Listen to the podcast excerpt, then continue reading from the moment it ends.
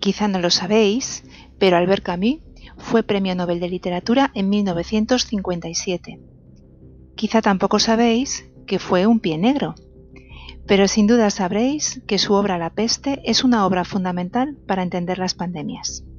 Vamos a hablar de ella.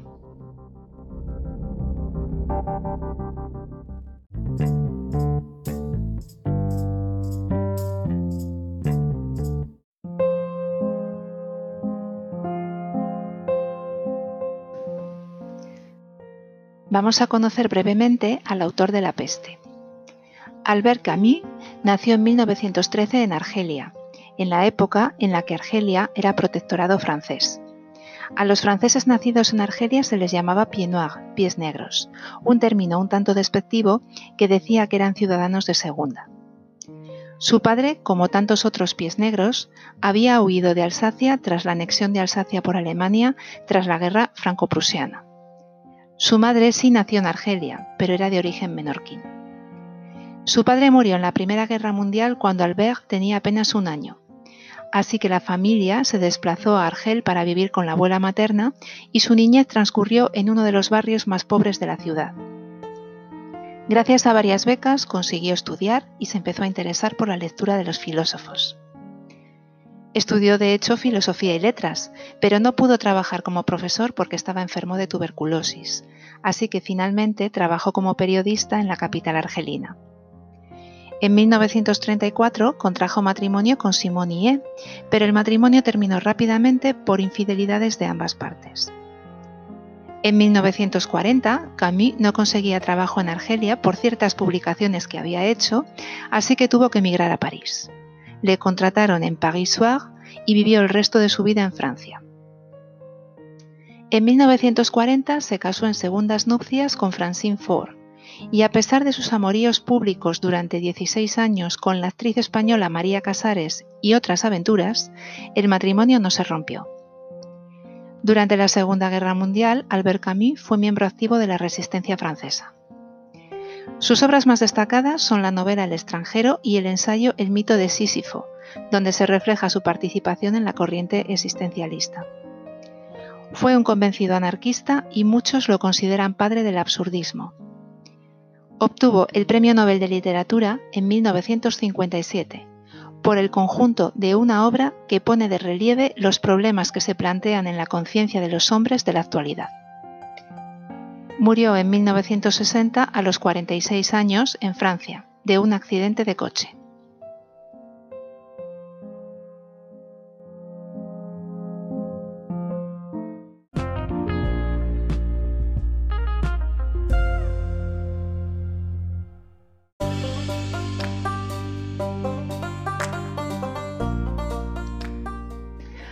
La peste se publicó en 1947. Esta novela cuenta la historia de la solidaridad y las inquietudes de unos personajes atrapados en la ciudad argelina de Orán mientras ésta es azotada por una epidemia que por sus síntomas y por la aparición masiva de ratas muertas hace pensar a los médicos en la peste bubónica. Camus ambienta la historia en el siglo XX, pero algunos opinan que se basó en la epidemia de cólera que sufrió Orán en 1849 tras la colonización francesa. El narrador insiste en la idea de que en ciertos casos como este, el hombre no tiene control sobre nada. Así, la peste representaría el absurdo. El narrador de la obra se presenta como testigo de los acontecimientos, pero narra en tercera persona, y nos habla de varios personajes.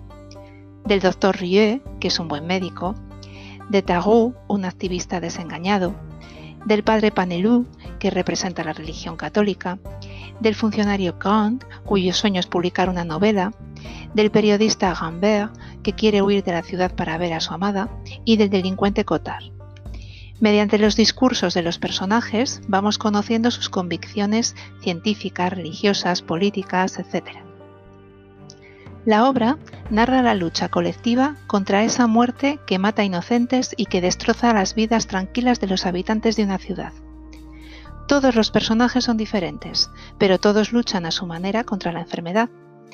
La novela expone que la solidaridad da un hálito de esperanza a la sociedad en estas situaciones extremas.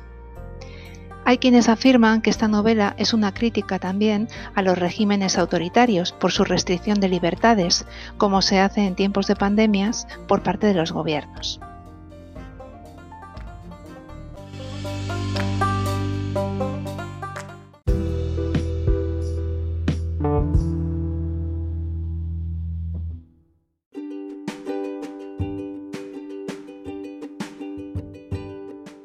Para terminar, os voy a leer unos fragmentos que me han gustado del libro y por supuesto os animo a todos a leerlo. Fijaos en esta descripción. Alto, flaco, flotaba en sus trajes, que escogía siempre demasiado grandes, haciéndose la ilusión de que así le durarían más. Si se añade a este retrato un modo de andar de seminarista, un arte especial de rozar los muros y de deslizarse por entre las puertas, un olor a sótano y a humo, con todos los modales distintivos de la insignificancia. O por ejemplo, como nos decía que hacía calor. El sol sorbía los charcos de los últimos chaparrones. O por ejemplo, el sol perseguía a nuestros conciudadanos por todos los rincones de las calles. Si leéis el libro vais a ver que son muchos los paralelismos en fases y sentimientos con otras epidemias o pandemias como con la COVID-19. El miedo, la impotencia, el desbordamiento de sanitarios, de instalaciones y cementerios, la separación de la gente amada, la muerte en soledad, la desescalada, la esperanza, retrocesos, etcétera, etcétera. Por ejemplo, a partir de ese momento, se puede decir que la peste fue nuestro único asunto y frente a las tecnologías actuales, ellos no podían hacer eh, videoconferencias, entonces utilizaban el telegrama. Y nos dicen, los telegramas llegaron a ser nuestro último recurso. Seres ligados por la inteligencia, por el corazón o por la carne, fueron reducidos a buscar los signos de esa antigua comunión en las mayúsculas de un despacho de diez palabras. O como nos relata el miedo. En las paradas, el tranvía arroja cantidades de hombres y mujeres que se apresuran a alejarse para encontrarse solos.